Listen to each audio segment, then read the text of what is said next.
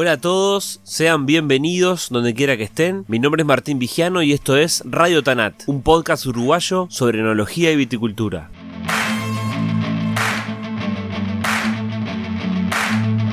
Esta vez vamos a conocer a un productor emblemático de las violetas, Canelones. Miembro de una familia de origen italiano, luchadores y amantes de la viña. De niño jugaba y trabajaba junto a su padre, quien falleció cuando él y sus hermanos eran todavía muy chicos. Con el apoyo de su madre, a base de esfuerzo y sobrepasando muy malos momentos, lograron salir adelante y se han convertido en ejemplo para muchos colegas del sector. Hoy, en Radio Tanat, les presento a Armando Sorbara.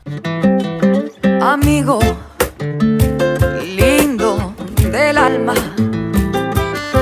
tersura de mi candil.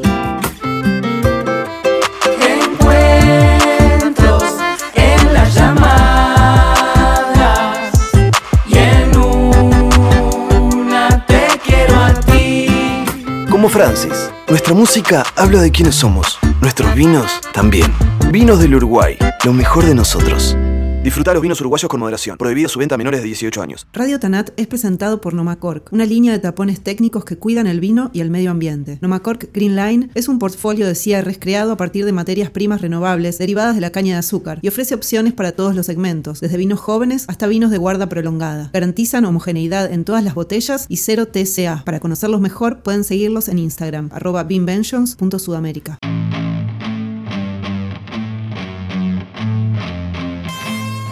Bueno, Armando, muchísimas gracias por aceptar la invitación y recibirme acá en tu casa en Las Violetas. ¿Cómo andás? Un placer, bien, bien, bien, bien. Impecable, gracias a Dios, bien. Bueno, nos tocó un lindo día, justo estábamos hablando de un invierno frío, pero hoy un Sí. lindo día. ¿Cómo, cómo viene la temporada? Sí, sí, ha sido, la verdad ha sido un, un invierno crudo, ¿eh? Hacía tiempo que no, no, no, no sé, por lo menos no sentíamos este, tanto frío, este, muchas horas de frío. Este año, la verdad, no nos podemos quejar de, en las horas de frío, pero mucho, mucho frío.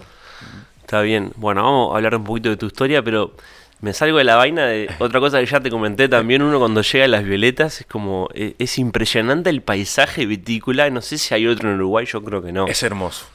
Las violetas es hermoso, es hermoso. Este, eh, yo vivo hace este, varios años acá, te estoy hablando que llegamos hace 30 años más que llegamos, este, 40 años, ¿sí? Este, y estoy, sigo enamorado. Me encanta trabajar por las violetas, estar en las violetas, me encanta. Este, y todos los vecinos y la gente que pasa también, ¿no? Es la verdad. Porque para la, la gente, bueno, están todos invitados porque en realidad Sí. es, al aire libre y es público, pero... para- Aparte es hermoso porque es un, eh, eh, no te desvía de tu curso. Si vos vas para por ruta 5, podés ingresar en el kilómetro 39, haces este pasaje por las Violetas y volvís a salir a Canelón Claro. en la ruta 5. Este es un hermoso pasaje. pero uno, uno siente que se está metiendo en un solo viñedo y son como 500 hectáreas Sí. prácticamente en las violetas. Sí, sí, sí. Y es uno al lado del otro Eh. y, es- eh, y te das cuenta que, o parece que estuvieras en, en- en un gran viñedo y son productores que son vecinos. Pero bueno, vamos a, a- a contarle un poquito a la gente de, de tu historia, de tu familia, de tus hermanos Armando. Me decías que son seis hermanos, Sí, seis hermanos. que algunos vinieron de Italia y otros como vos nacieron acá. Sí, mi viejo, mi viejo se vino en el año 55, por ahí se vino para, para acá, para Uruguay. Este, ¿De qué zona de Italia? De Calabria, del sur de Italia, de Calabria. Este, después de la guerra se vinieron, este, allá era bravo, la- la- estaba complicado, no había trabajo. Y bueno, y era casado, tenía dos hijos, tenía a Mimo y a Miguel. Este, y él se vino buscando la América, ¿no? Como decían. Venían, se embarcaban en aquellos barcos que hacían 20, un mes de- de- de- en, el, en el agua, este, y llegaban acá y bueno, este, cuando llegaban al puerto había gente de acá de Uruguay esperando. Algunos iban para la viticultura, otros iban para albañiles, otros iban para panadería, otros iban, digo, llegaban con un, con un destino digo, pero ¿tu padre hacía viticultura en, en Italia o no? Mi padre no, en realidad mi padre trabajaba en un horno de cal, pero era una zona agrícola, Claro. que sigue siendo una zona agrícola de, en Italia, ¿no? Entonces estaba acostumbrado a lo que es la montaña, la, la- la- la zona este, agrícola realmente. ¿Y vino directo a las violetas? Y no, no, no, él vino directo a Canelones, a la ciudad de Canelones, Este, y eh, lo- fue a una quinta en que había viticultura. Claro. La primera, estaban unos primos esperándolo acá, unos tíos esperándolo acá, un primo hermano, este, y lo llevaron derecho a donde era viticultura. No sabía manejar un trator, no sabía trabajar viñedo, no sabía nada. Ya en Italia no había nada de eso. O sea, había viñedo, pero se trabajaba de otra manera, ¿no? Este, y bueno, él vino derecho, prácticamente vino derecho a, a esa viticultura, este, en el cual lo fueron inculcando lo- los primos y, y la gente de acá de la zona. De, él vino en realidad pegado a Canelones, al lado del campo de la aviación, allí. Ciudad de Canelones que está muy cerca, acá al norte de, Sí, de sí, Las sí. Violetas, ¿no? Es muy- Estamos- es vecino. Acá parece una zona rural, pero estamos a dos kilómetros de, de Canelones, este, prácticamente. Estamos Está con bien. mucha comodidad. Entonces me imagino que, que tus recuerdos, Armando, con tus hermanos, con el, trabajo de tu padre, tus primeros recuer- recuerdos con la, con la uva y con la viña es de- desde siempre, me imagino. Sí, yo nací prácticamente dentro de filas de viña, porque mi vieja, cuando vino dos años después, mi vieja vino dos años después, tres años después, este, prácticamente vino a trabajar también. Mi vieja trabajaba en la par, ellos no conocían otra cosa que era trabajar. ¿Pero tus padres se conocieron acá o en no, Italia? No, no, en Italia eran casados, en Ah, Italia. Eran él en se matrimonio. vino primero. Él se vino primero a ver qué pasaba, ¿no? A ver qué pasaba, a ver cómo estaba. Y después mandó a buscar a mamá con, con mis dos hermanos, con Mimo y Miguel, que llegaron uno de cinco años, otro de tres años. Perfecto. Y después nació mi otro hermano, acá a los siete años nació este Antonio. Después fuimos naciendo cada uno, ¿no? Fuimos naciendo Antonio, Aldo, este, yo y Rafael. Este, así en, lo digo en sucesivo como fueron naciendo. Cronológico. Está bien, Claro. pero te preguntaba Armando, entonces tus recuerdos siempre de niña con la viña. Sí, sí, sí, siempre, siempre, siempre, siempre, siempre, siempre. Este, el recuerdo de ir a, de, de ir a la escuela y, y- y, este, y volver a trabajar en la viña. Yo pierdo a mi padre, realmente mi padre pasó, digo, siempre fue como medianero, trabajaba de medianero en esas quintas, y cuando logra comprar, que se mete en el banco, este, claro, tenía este, seis hijos, ¿no? Tenía que, buscar un futuro, era, era, él era, la verdad, pujante, este, un hombre muy divertido, este, muy laburador y se mete en el banco para, para comprar la quinta este y bueno compra compra acá en las violetas justamente. Donde están hoy donde ustedes. estamos hoy donde estamos hoy compra él. Nosotros en este momento en ese momento estábamos viviendo cerquita de Canelones donde está el hospital nuevo de Canelones y él compra en el año 72 compra acá en las violetas y lamentablemente en el año 73 fallece no este, se enferma trabajando prácticamente y bueno y, Imagínate que el mayor tenía 19 años, este, y bueno, yo tenía en ese momento, no tenía 6 años, Claro. este, y el más chico también, Rafael, tenía dos años y medio. Este, entonces quedamos con mi vieja, eh, mis hermanos, y bueno, tal la poca parentela que había acá, los paisanos, como se le diría. Este, y quedamos enfrascados con, con una deuda y con todos chiquitos, ¿no? Pero salieron adelante.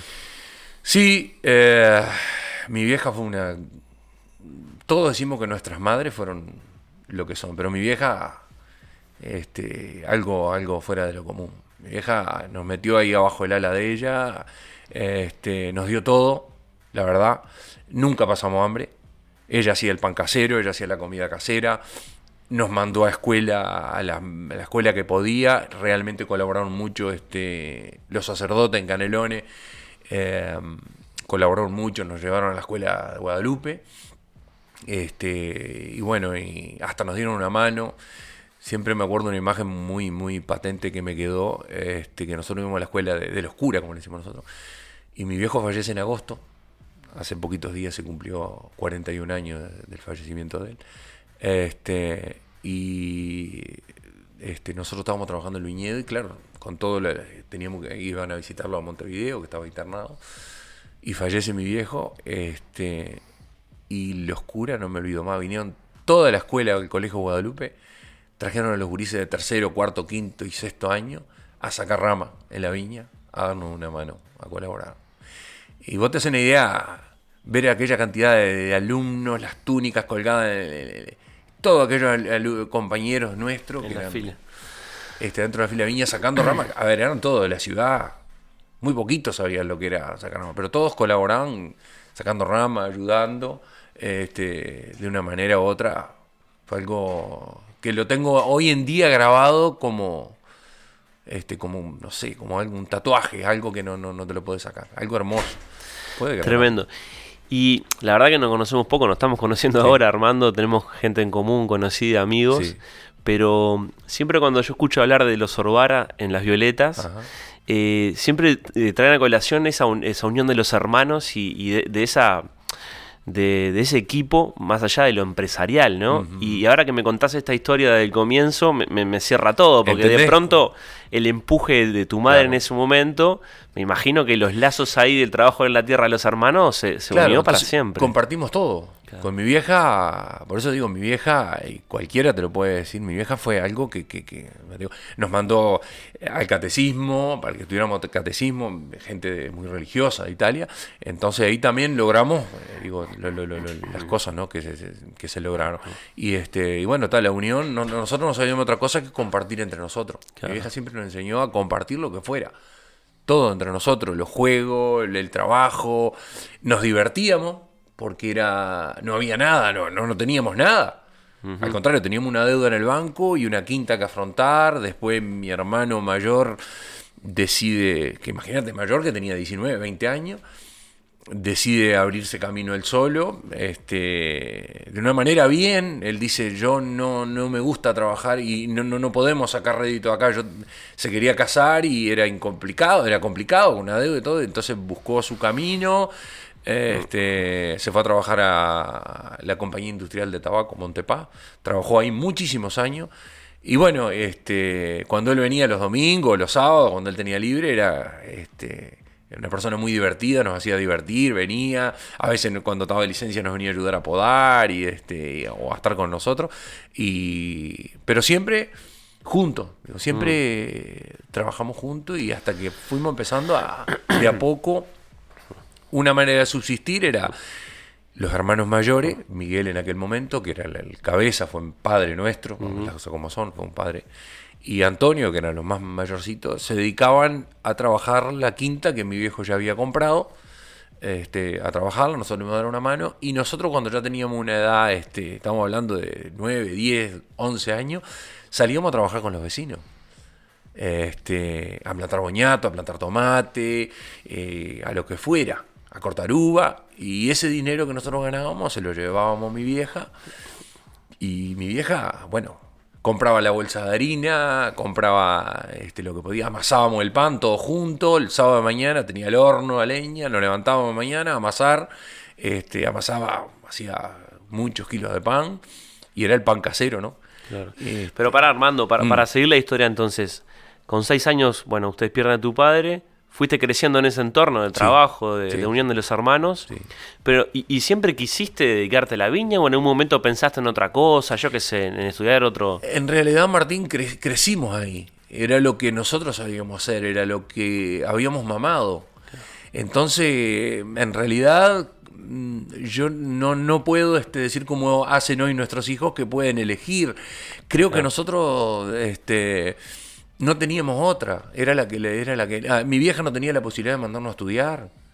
Este, No, de pronto ahí tuviste la ilusión de dedicarte, no sé, querías otro oficio, y, te llamaba a mi hermano otra Antonio cosa. le encantaba mucho la mecánica Ahí y está. este me acuerdo que lo- lo- lo- lo- lo- los curas en aquel momento, los sacerdotes, este, le habían dicho a mi vieja que lo mandara a estudiar y mi vieja dijo, ¿con qué? ¿Con qué mando a estudiar? ¿Con qué no lo puedo mandar a estudiar? Y bueno, está, siguió en el viñedo. Hoy por hoy él hace también, se da el gusto porque hace toda la, la manutención y muchas herramientas las ha hecho él y todo lo demás y se da ese gusto. Y tiene en la casa prácticamente un taller mecánico, Claro. que es el mantenimiento del, del establecimiento. Y bueno, está, pero era imposible, era imposible, la verdad.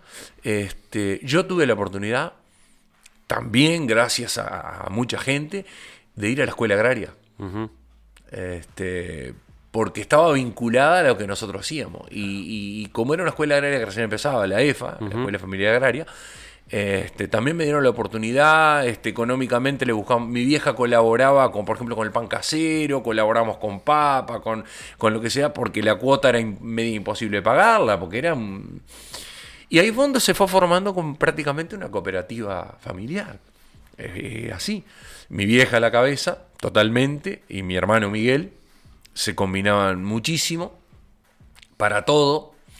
Este, a ver, para todo, cuando digo para todo, para todo, eh, era para el trabajo, para que nosotros saliéramos a trabajar, para nuestra salud, para Navidad, para Año Nuevo, para Reyes, porque no había regalos, no había. Nosotros veíamos nuestros vecinos, nuestros amigos, este, que todos recibían regalos, todo lo demás, y nosotros, mi vieja, era imposible que pudiera hacer un regalo. Pero gracias a Dios, este, estábamos en las violetas, y los vecinos que tuvimos fueron formidables.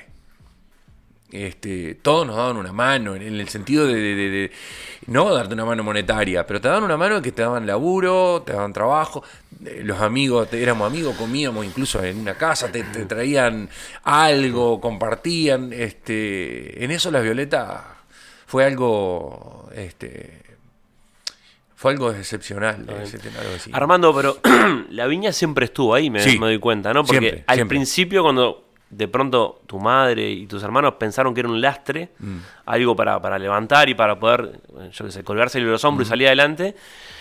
Pero lo, que- lo que estoy viendo ahora cuando escucho tu relato de que siempre la viña Siempre, estuvo ahí, siempre. fue tu medio y es tu medio de vida. Sí, sí, sí. Es que, es que en realidad eh, mi hermano Miguel, yo digo, y, y Antonio, este, fueron este, llevando la- la- las pocas, porque se compró la quinta, tenía filas de viña. Entonces, esa era una viña muy de muchos años. Estamos hablando de viña de, capaz de, de 100 años. Sí. Este, entonces le iban llevando como podían hasta, hasta que en un determinado momento yo empiezo la escuela agraria este, y empieza la reconversión acá en Las Violetas. Y muchos vecinos económicamente podían reconvertir. Yo venía acá y le decía a mis hermanos, este, tenemos que reconvertir, imagínate, ah, imagínate que me habían llevado a Luirurtia. Y yo me encontraba con aquello yo tenía viña, había viña de 100 y pico años acá. Una viña que este, para sacar rama te dolía la cintura porque te tenías que agachar. Y fuimos a Lururti y encontramos aquello que era algo. Entonces yo venía y le decía a mi hermano, tenemos que reconvertir. Sí, pero, a ver, ¿con cómo? ¿Con qué? Era imposible. Siempre digo que bus- eh, buscaba la brecha de algunos vecinos. Yo le decía, por ejemplo, a la familia Cétolo, le comenté de eso. Y dice, bueno, vamos a ir hasta Lururti a ver. Y ellos, gracias a Dios, estaban en una mejor posición y comenzaron el- el- ese recambio. Hasta que un día mi hermano Miguel dijo, en un lugar que nosotros tenemos muy especial, que es un arbolito que hay en medio de una quinta, dijo, bueno, se terminó la quinta, vamos a empezar a reconvertir. ¿Cómo? Y a pulmón. Eh, ¿Qué año más o menos te? Año 80, 81, 82. Empezamos a conseguir este el pie de SO4. Algunos vecinos nos cedían. En aquel momento nadie te quería darle porque era el boom. Este, empezamos a hacer, hacíamos vivero y lo injertábamos nosotros mismos. Lo plantábamos, lo injertábamos nosotros mismos, este, lo, lo- lo- lo- injertaba Miguel, injertaba Antonio, nosotros los tapábamos como existía antes, con, con, con alto, que éramos la edad que teníamos, este, los íbamos tapando y empezamos a hacer este, eh, viña con eso, ¿no? La primera viña que todavía está. Y claro, el primer cuadro cuando empezó a dar, no podíamos creer que estábamos hablando con las viñas que teníamos nosotros, fila de cinco, seis cajones, de una uva, una mezcla una mezcla, porque había de todo, porque eran viñas viejas. Y empezamos a sacar el primer moscatel de Hamburgo, filas de, de 20, 25 filas, no podíamos creer. No podíamos creer. Y bueno, a partir de ahí fuimos empezando de una manera u otra, haciendo las plantas nosotros, este, haciendo vivero, hicimos muchas veces vivero, que incluso le vendíamos a algunos vecinos, este, vivero. Incluso en un momento determinado también este, habíamos tenido mucha híbrida, la fuimos empezando a arrancar, lo hacíamos los viveros nosotros. Este, y a su vez también trabajábamos, ya los más chicos seguíamos trabajando en casa de vecinos, para poder solventar la olla, Claro. ¿no? Para poder solventar la olla. Y poder pagar esa deuda en el banco que se terminó de pagar en el año 79, 80. Cuando fue que saltó la tablita. Unos meses antes terminamos de pagar esa deuda. Este, que siempre digo que me acuerdo que mi hermano Miguel y, y mi vieja habíamos este, cosechado algo de pera de una de las otras quintas, que, porque habíamos comprado otra, porque nos teníamos que, meter en otra quinta, porque nos teníamos que ir de donde estábamos. Siempre con deuda en el banco. Y habíamos cosechado algo de pera ahí, me acuerdo que mi hermano nos reunió, íbamos a la escuela nosotros, dice, bueno, este chiquilines, acá hay, hay algo. Si queremos salir del banco, este, bueno, con el dinero de la pera y este dinero de esta uva que hicimos y todo lo demás, este, vamos a cubrir el banco, pero nos va a quedar para vivir. En aquel momento era un millón de pesos. Mm. Eh, vamos a ponerle que sean, no sé, ahora 100 mil pesos, una cosa así, para vivir todo el año. ¿Qué hacemos? ¿Cubrimos el banco o seguimos? Y nosotros lo que queríamos, éramos chiquitos y votamos, eh, no teníamos, yo no iba a la escuela, imagínate, no, vamos a salir del banco, vamos a salir del banco, que era lo que toda la vida, años año tras año, salíamos del banco. Dice, pero miren que después hay que, sí, salimos a laburar, los vecinos acá todos nos dan trabajo y todo lo demás. Y bueno, fue así, se cubrió el banco. Y mirá, que, tanto la ilusión que cuando mi hermano el otro día vino con la- la- la- los recibos del banco que habíamos cubierto, nosotros fuimos a la escuela a, a decir en la escuela, ¿qué les importaba a la escuela? Que habíamos pagado el banco. La alegría que teníamos a la maestra, le decíamos, pagamos el banco, cubrimos el banco. todo Algo de inocente, ¿no? De niños que este, para nosotros fue una fiesta. Hasta el día de hoy, no nos metimos más nunca en un banco, ¿no? Y sí, te quemaste con leche y... Armando, vamos un poquito a la, a la Sí. actualidad entonces. Vos, para que la gente entienda, Mm. como muchos en Uruguay, en realidad a veces tienen más visibilidad las bodegas, los que elaboran, pero en Uruguay hay, seis- bueno, un poquito menos, 6.000 hectáreas ahora. Eh, hay unas 160 bodegas y después un montón de viticultores, ¿no? Sí. Cientos y cientos de viticultores estrictos. Y vos y tus hermanos, tu familia son uno que se dedican a producir uva. O Sí. sea, trabajar la tierra para producir uva Sí. y venderle con, con más o menos acuerdo a, a industriales, a, Claro. a bodegueros. Sí, sí. Eh, ¿cómo- ¿Cómo es eso de, de- de solo producir la uva y llegar hasta entregar el cajón de uva en la puerta de la bodega? Es difícil. Es muy difícil. Así como, como, como toda esta historia que yo te venía contando, eh, no fue todo este plantar y cosechar. Vos tenías que venderla. Claro. Y nos ha pasado, nos había pasado dentro de todo, este, de que teníamos bodegas, hubieron bodegas que no nos pagaron. Estar un año sin cobrar, ir un 24 de diciembre, mi hermano, así, posta, en bicicleta, ir a pedirle, mirá, tengo cinco hermanos más chiquitos, cuatro hermanos más chiquitos, este, dame algo para pasar la Navidad, comprar una Coca-Cola, lo que No, no tengo, no, no te puedo dar nada. Y volverse sin nada. El 24 de diciembre para cobrar la uva del verano Del anterior. verano que se había vendido anterior. Años atrás. Esto te estoy hablando de repente. capaz Para lo cual trabajaste todo el año Claro, anterior. Claro. Invertiste Invertí. todo, Entonces, trabajaste. Digo, este, así fueron muchos años, así como digo, hubo años que no se podía colocar la uva, la- gracias a Dios la íbamos colocando en un lado, en el otro, y antes no era como ahora, ahora vos tenías, ahora vos tenés una guía, un recibo y tenés más seguridad de cobrar. Antes no. Antes vos llevabas la uva y no sabías cuándo la ibas a cobrar y si la cobrabas. Hoy en día es más difícil, pero hoy en día las bodegas son más serias. En ese sentido, lo industrial es más serio. Es más serio. Eh, y bueno, está, nosotros teníamos tipos de bodega que a veces se nos complicaban. Mm, con el tiempo fuimos reconvertiendo, fuimos plantando, siempre invirtiendo lo que sacábamos. Por eso es difícil. Nosotros no, no sacábamos de otro lugar. La bodega, o otro industrial, o otra empresa, tiene de otro lugar donde sacar. Otro rubro, Otro digamos. rubro. Mm. Entonces vos decís, bueno, mira, que este rubro lo uso para mantenimiento, para mantenimiento de la casa, para, para comer, como le decimos nosotros. Y esto otro lo invierto. Nosotros todo sale, es genuino, todo sale de la viña, todo sale de la viña. Todo, lo que es alimentación, lo que es compra de herramientas, lo que es volver a plantar, volver a invertir, todo sale de ahí. Por eso es difícil. Entonces, si vos no vendés la uva a un precio este, medianamente bien y seguro de que la vayas a cobrar, hoy en día un, paso en falso, olvídate. Imagínate que están quedando para atrás muchos viticultores Sí. que dentro de todo tenían la uva colocada o de una manera u otra la cobraba. El centro viticultor hizo un gran trabajo, porque la verdad el centro viticultor hay que sacarse el sombrero, siempre estuvo al lado de los viticultores y, y ha hecho operativo y todo lo demás, pero es complicado para el productor en realidad. Entonces, para aquellos productores, como decís vos, genuinos, que tenemos que sacar de lo nuestro para volver a hacer lo nuestro, es muy difícil. Muy difícil. ¿Nunca en la familia se, eh, exploraron eh, vinificar o...? Sí, en realidad mi hermano Miguel, siempre el sueño de él fue tener una bodega. Ajá.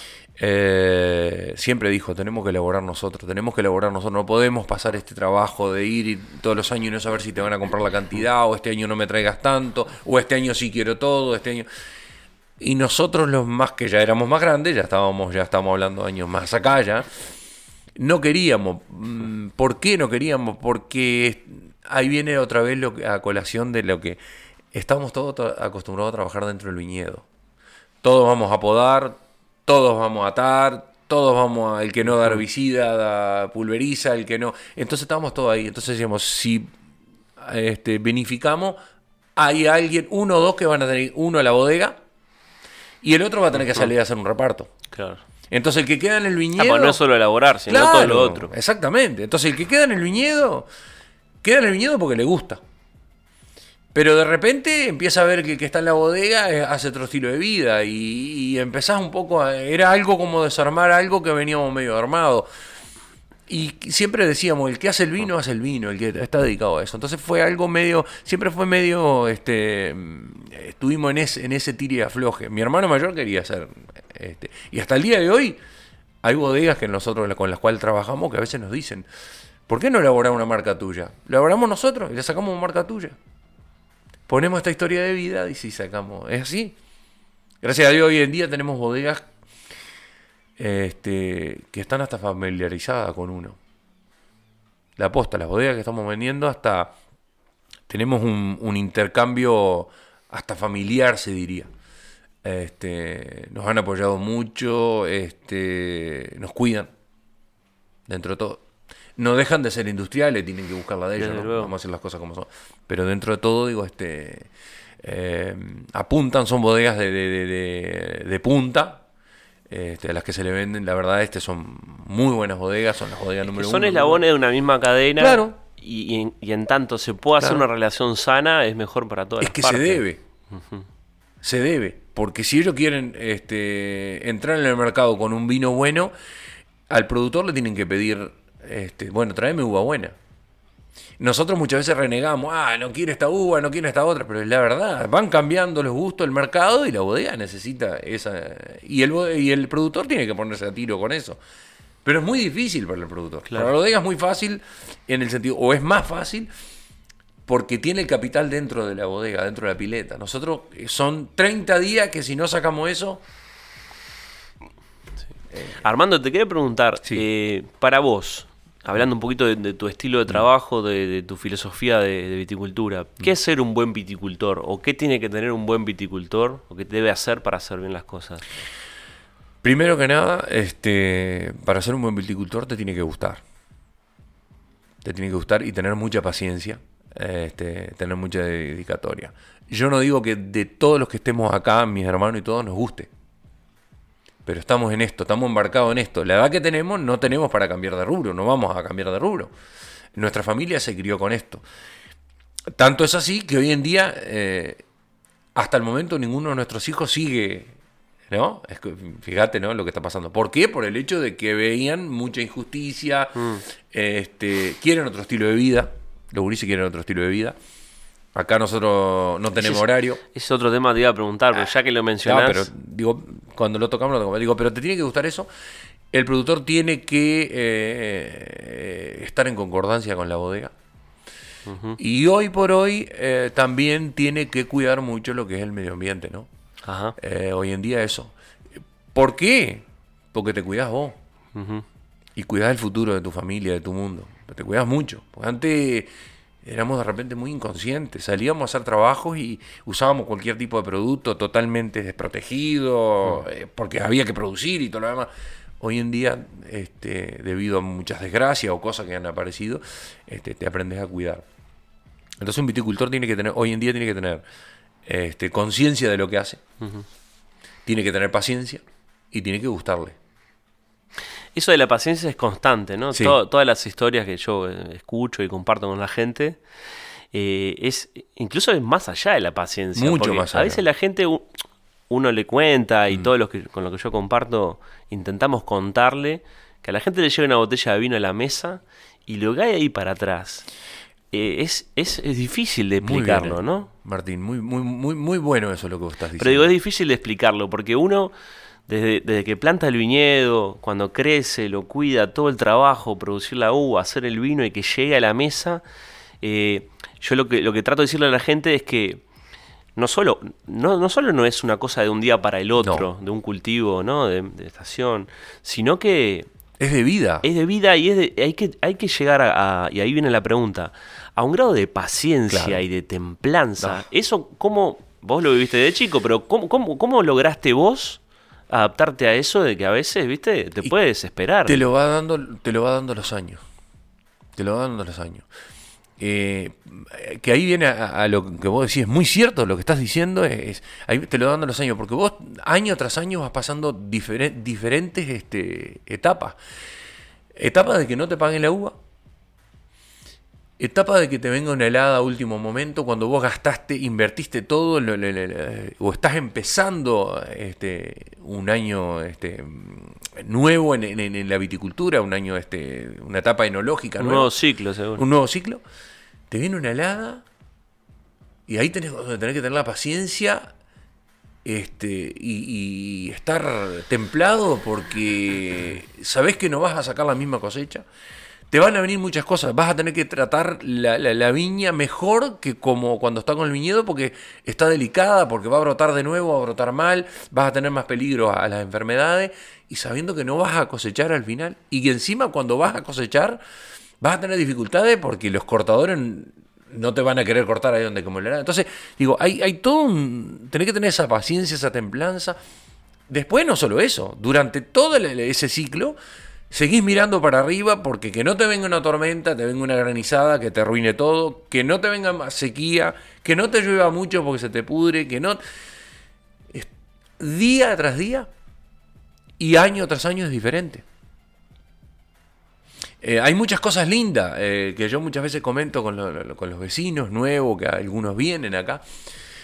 Eh, tenemos muchas cosas lindas. Una de las cosas este, que, que- que yo digo es, todos los atardeceres son diferentes y todos los amaneceres son diferentes. ¿Sabes que yo me levanto mañana, todavía no ha salido el sol, está oscuro, y cuando miro el amanecer, y es diferente, todos los días es diferente. En el trabajo todos los días es diferente, también. El clima es diferente, hoy hace más calor, hoy hace más frío, pero hay viento, y to- todos los días es diferente. Y vos tenés que tener la paciencia y la templanza para poder manejar el viñedo de acuerdo a eso. Te viene todos los años diferentes. Todas las vendimias son diferentes, este, todo. lo- Entonces, cuando. Por eso lo que vos decís, cuando le llega una botella de vino a la gente, a la mesa, hay historia de años. Hay muchas cosas ahí eh, metidas. Hay historia de años, de vida, del clima, de la elaboración. eh, porque cuando entra a la bodega, vuelve a tener otro proceso. Tiene vida ese vino. El enólogo tiene que hacer, le tiene que llegar, no, no- no hace magia en la, en la bodega el enólogo. Le llega esa uva y tiene que lograr una cierta calidad, pero no puede hacer magia. Yo que elaboro, a mí me gusta decir que yo intento defenderla a la uva. O sea, tratar de, de preservar lo que viene del campo. Claro. Entonces digo, eh, no, no- Y defender todo ese trabajo, todo ese sufrimiento, frío, calor. Si sos enólogo, no podés hacer magia, la- las cosas como son. Te tiene que llegar una uva y bueno, con esa uva vos vas a elaborar. A ver, podés hacer correcciones, este, con un poco, no sé, agregarle que, que suba más de alcohol, que se estabilice, todo lo demás. Pero magia no podés hacer. Si te llega una uva mal, vas a sacar un vino mal o medianamente ahí. Armando, ya mencionaste al pasar esas cosas lindas del día a día, Sí. ¿no? Esas satisfacciones y también la- las malas. Contame una de cada una. ¿Cuál fue una anécdota de esas feas, feas, de un año, de un momento que vos te. Hasta capaz que te quebraste y pensaste en dejar? Seguramente no, nunca pensaste en dejar, pero no, digo, no, sí, se te pasó por la cabeza. Sí, sí, se has pensado. Sí, sí, sí, te ha pasado. Mirá, eh, hace unos cuantos años atrás, no recuerdo bien para las fechas, este, pero estoy hablando 6, 7 años atrás. ocho. Un año en que mi hijo decidía este, salía del liceo este, y decidía si iba a entrar a dónde iba a entrar. Él me había dicho este, que la idea de él era estudiar enología y después este, hacer, este, mientras elaboraba y todo, ingeniero agrónomo, porque la idea era seguir con esto, todo esto. Eh, pero el caso no viene de eso, viene a que este, estábamos cerca de la vendimia, estábamos hablando ahí ya, febrero, marzo, cuando él tenía también que decidirse, y comienza a llover, a llover, a llover, y empieza a pudrirse la uva verde. Era el año que prácticamente... Era el 14. Eh, sí, creo que sí. Entonces fue algo que a mí me marcó mucho porque mm, yo veía que se me iba la cosecha a las manos y yo estaba consciente prácticamente, era cuando vos lográs esa madurez, que sabés el gasto que hiciste durante todo el año, sabés que tenés que empezar a afrontar mucho más cosas familiares por la edad de, tus hijos que empiezan a, tener otra demanda.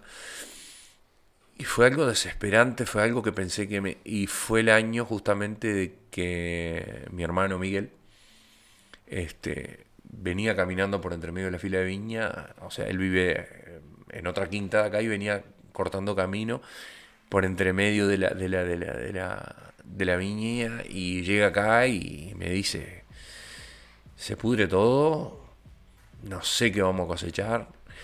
Este, y creo que él ahí fue donde empezó a despertar su enfermedad, ¿no? Porque eh, los nervios que se agarró esa B, y bueno, eso fue algo muy feo porque yo para mí ahí, y fue donde también mi hijo, este, que tal vez no fue feo, fue una decisión que me dijo, no voy a estudiar eso. Yo no soporto esa presión que te vi a vos y que vi a tío Miguel verlos caminar. Yo esa presión no la soporto. Yo voy a tomar otro destino, voy a, voy a estudiar otra cosa porque eso no lo, no lo. Entonces fue algo muy. No feo por la decisión que él tomó, ¿eh? al contrario, estoy contento en parte de lo que él tomó porque hoy en día este, se vale por su propio, es un profesional, se vale por su propio. Este, pero yo, yo sentí que ese año era, era fatal. Sentí que ese año era, y, y veo a mi hermano encima eh, prácticamente enfermarse, porque fue algo que a partir de ahí él como que se desestabilizó, porque claro, son cinco familias Mm.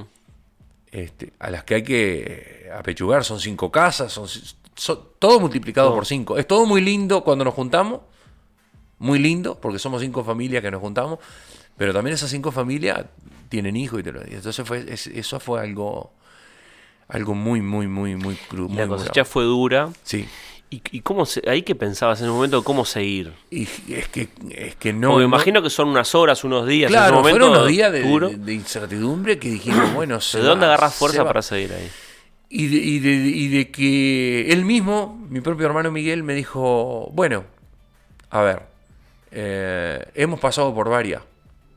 Eh, hoy por hoy, gracias a Dios, este, cada uno tiene su casa, cada uno tiene este, su señora, su esposa, sus hijos. Eh, no tenemos deuda.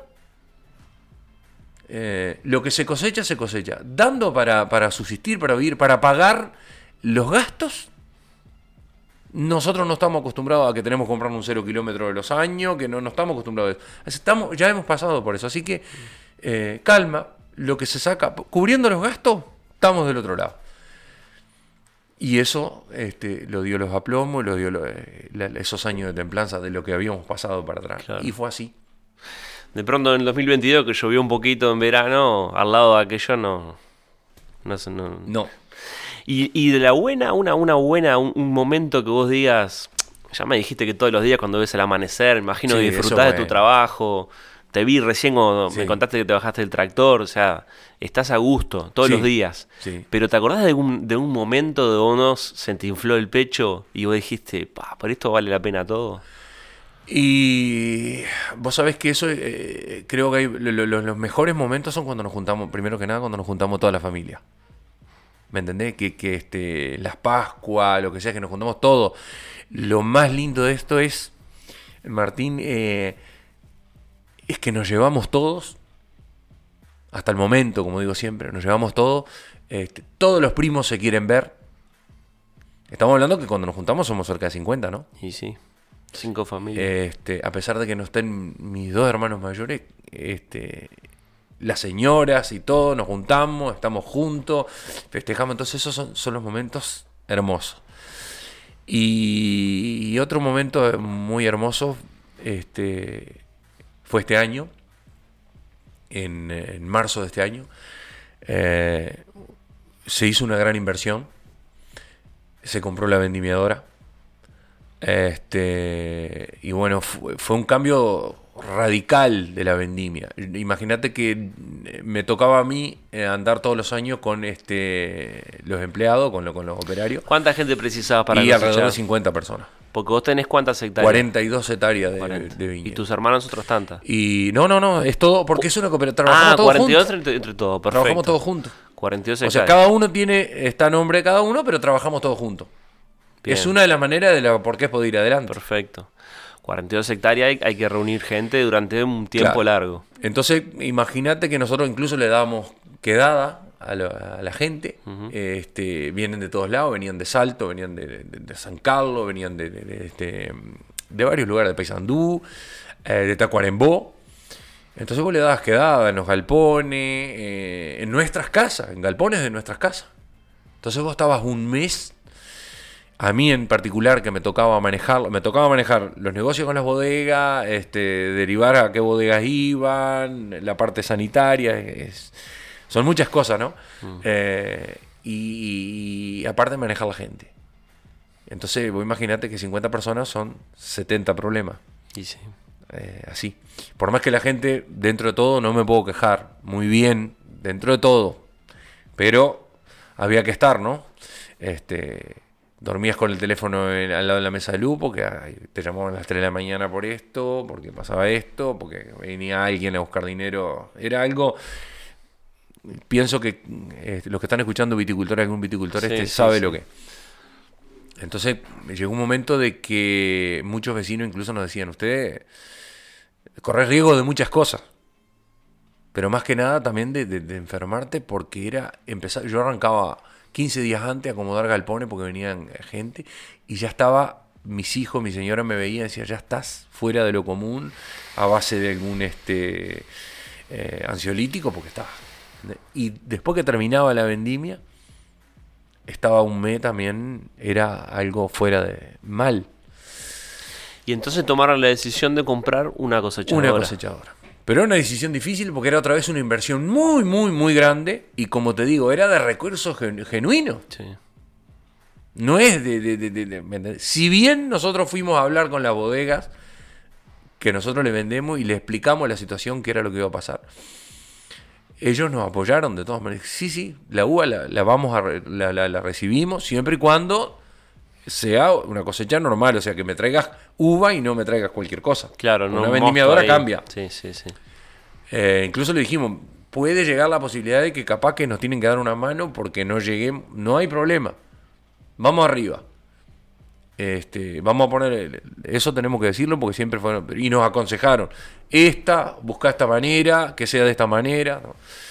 Este, primero imagínate que tuvimos dos años o tres años averiguando, viendo, íbamos a mirar otras que cosechaban, esto, lo otro, bueno, hasta que se tomó esa decisión, Y de 50 personas pasaste a. a cero. Este, a cero total. O sea, te subías vos a la cosechadora. Claro, también, por eso me digo, entonces era también algo que yo iba a afrontar nuevo. Y mis hermanos, porque cambia totalmente. Vos tenés que cambiar lo que es la logística, porque los camiones van a ir con menos cantidad de uva, pero van a ir con uva más líquida. Este, tenías que preparar los camiones, las bodegas, gracias a Dios, ya te digo, pusieron todo el empeño de buscarle la manera de, de- incluso venían a ver, porque ellos también, eh, hay una de ellas que tiene máquina y ya sabe cómo es, nos aconsejó mucho, guarda con esto, atento a esto, lo que sea. La otra quiere implementar entonces buscaba la manera, eh, este, ya te digo, eh, experimentaba con nosotros prácticamente, ¿no? Pero siempre con el apoyo, las cosas como son. Y este, y bueno, había que, todo, cambiaba todo, cambiaba totalmente. Cambiaba, vos ibas a entrar en un viñedo donde vos ibas a ver que ibas a romper palo o no.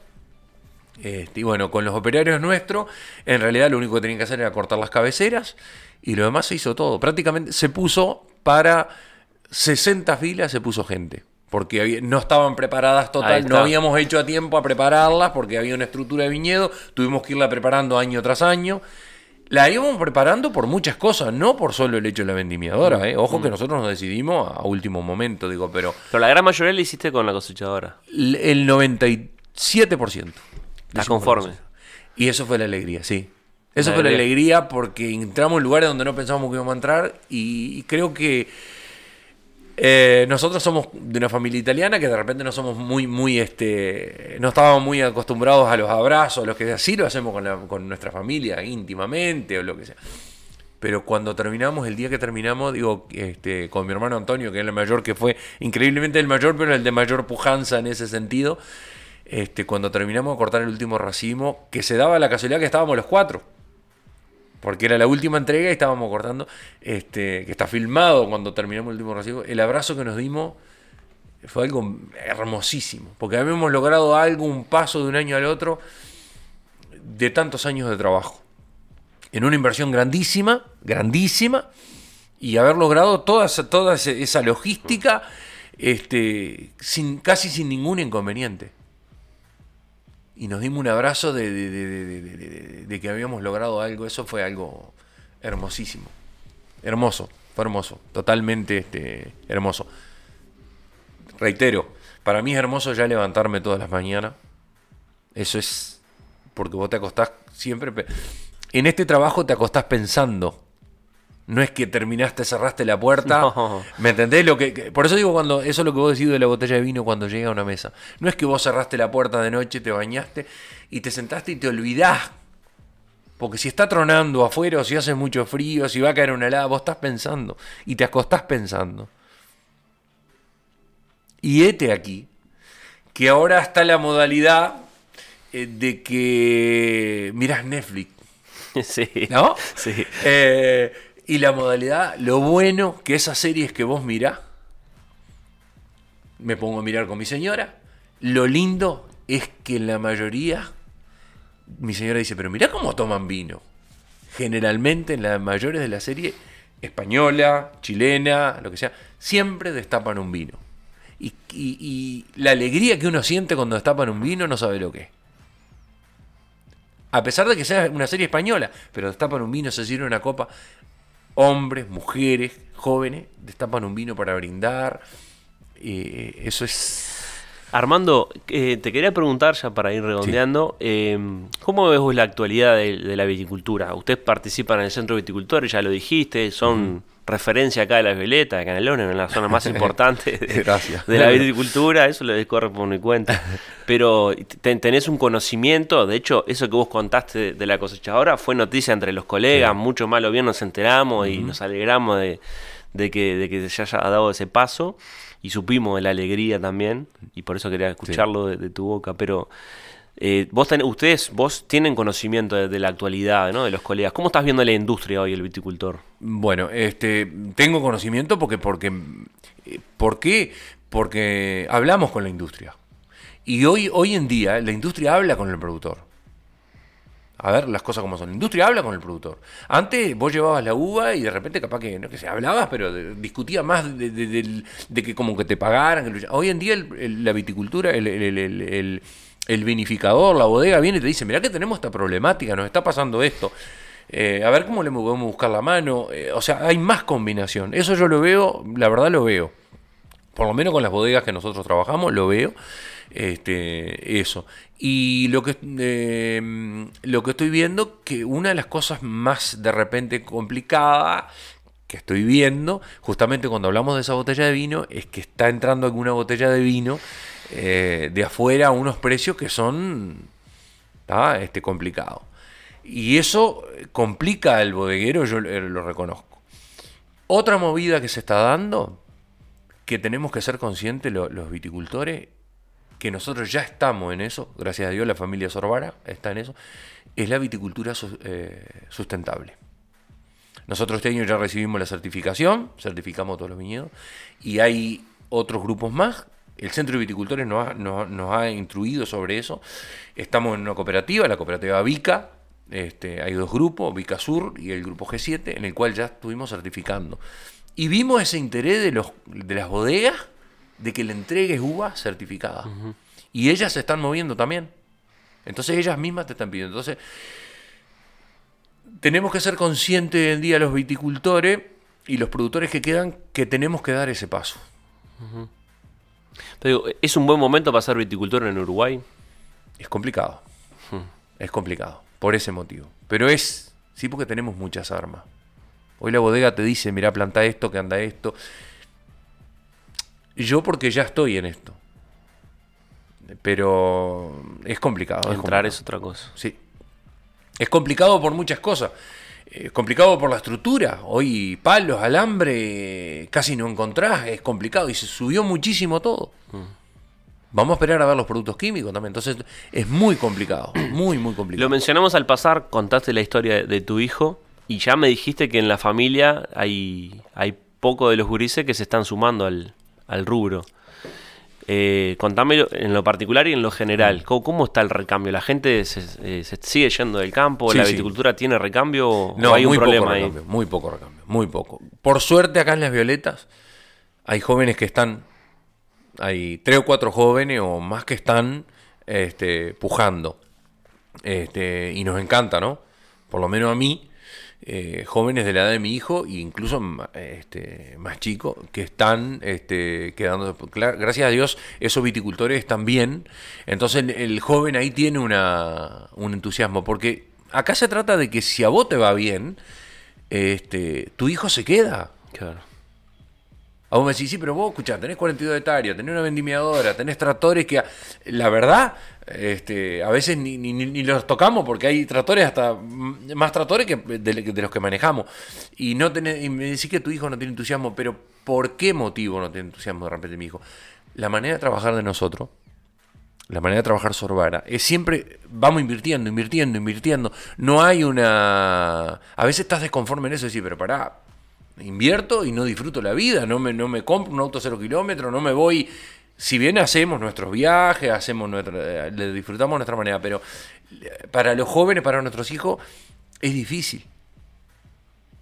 En cambio, de repente esos viticultores que esos hijos se están quedando, lo bueno que están es que eh, son de repente uno o dos hijos y esos padres los están incentivando, eh, ya le compran un- de repente un vehículo, le dan ya una parte de, de- de- ¿me entendés? Acá a lo que somos muchos, pasa que son muchos hijos también. Entonces dar una parte, dar un incentivo, están incentivados. Nosotros les decimos, mirá que esto acá ustedes tienen y ellos están incentivados, pero buscan otra. Y otra cosa, te tiene que gustar. Exactamente. Hoy en día ellos pueden decidir, me gusta hacer esto, voy a hacer eso. voy a-". Y la felicidad de un padre también está en eso, ver que tu hijo sea feliz. Yo me encanta que mi hijo llega del trabajo, y, ah, no sabe, hice esto, hice lo otro, me gusta, no sabe que está bueno esto y se interesa. Eso es, eso es hermoso. A verlo, este, como a muchos productores nos ha pasado, de estar cabeza agacha de noche en tu casa, eso te va quitando años de vida. Estás cabeza agacha pensando, mañana cómo afronto esto. Llovió y no terminé de hacer esto. ¿Y cómo hago yo esto? Tengo que echar ese matayuyo y no lo puedo echar porque me llovió, porque me atrasé en esto. ¿Me entendés? Entonces, eh, también eso cuenta, la felicidad de ellos cuenta. ¿no? Armando, ¿cómo te imaginas el, el futuro a mediano plazo, digamos, acá 20, 30 años la viticultura en Uruguay? ¿Cómo, cómo la ves? ¿Para dónde puede disparar? Y va a depender justamente de eso, de los que queden.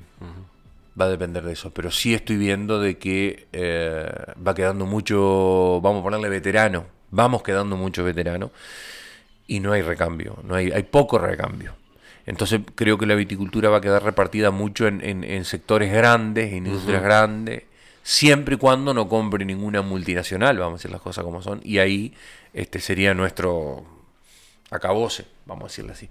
Digo, pero lo veo muy, muy, en ese sentido, sí, lo- ese recambio que hablábamos recién son pocos. Lo bueno que tiene es que esos pocos producen bien, se está produciendo bien. Hoy por hoy se plantan variedades que se necesitan y se está trabajando con esto sustentable, ¿no? Que es este, una medida muy importante a nivel nacional y que no nos tiene que soltar la mano Inavi. Porque aquellos productores que somos genuinos, donde no tengamos apoyo, va a ser difícil que la podamos hacer sustentable. Tenemos que... Lo sustentable no es difícil, pero tenemos que tener un apoyo que no nos puede soltar la mano Inavi, nos ti- tiene que apoyarnos a, lo- a los productores, esos que, que- que- que tienen que ser. Hay productores de mucha edad que se tienen que volver sustentable o tienen que hacerlo sustentable para que la bodega también pueda salir a pelear con ese sellito de sustentable este, para tener un arma más, este, pero no nos pueden soltar la mano. Ni, la, ni, ni Navi ni el gobierno de turno. Se tiene que acordar que estamos acá y que, que la luchamos, este, que existimos nosotros acá también. Bueno, Armando, ahora sí la última. ¿Qué significa la viña para vos? ¿Qué es la viña en tu vida? la vida. es eh, eh, es, este, mi vida. Eh, vi- Trabajé adentro de ella, me crié dentro de ella, estoy todos los días dentro de ella. Y es mi medio de, de, de- de- de sustentabilidad, justamente. Es mi medio de, de- Lo que tengo, lo tengo por la viña. También lo tengo por mi madre, por mis hermanos. Este, pero lo que tengo lo tengo por la viña, ¿no? Este, mi vida también son mis hijos, son mi familia, esas alegrías, esas, esas cosas que vivimos a día, porque también disfrutamos dentro de la viña nosotros, los hermanos. Eh, eh, nos rezongamos, nos peleamos, pero también disfrutamos mucho, nos reímos mucho entre nosotros. Y si es la vida, Es la, la vida vida. pasa de todo. Adentro de la viña, este, supimos que nacieron mis sobrinos, supimos que nacieron nuestros hijos, o sea, cuando nacieron nuestros hijos llamábamos a los que estaban adentro de la viña, nació, nació bien, todo lo demás. Adentro de la viña muchas cosas. La viña, muchas cosas. Fue, eh, eh, este, es eso. Muchísimas gracias por el tiempo, Armando. Pero gracias a vos por, por acordarte de que justamente de la viña, acordarte de, de- la agricultura, de la viticultura estar ahí. Eso es, eh, es un apoyo. Y que podamos decir a la gente, le podamos expresar a la gente lo que sentimos aquellos que trabajamos dentro de la viticultura, los que estamos todo el día sucios, de polvadera, de barro, de producto, de lo que sea, este, poderle decirle a la gente cuando llega esa botellita de vino ahí, todo lo que tiene, todo lo que tiene. Pero te agradezco a vos por, por, este, por acordar, Gracias, Armando. a vos. Gracias por llegar hasta acá, los invito a dejar comentarios, a compartir este contenido si les gustó y a seguirme en las redes para estar conectados. Nos escuchamos en un próximo episodio de Radio Tanat.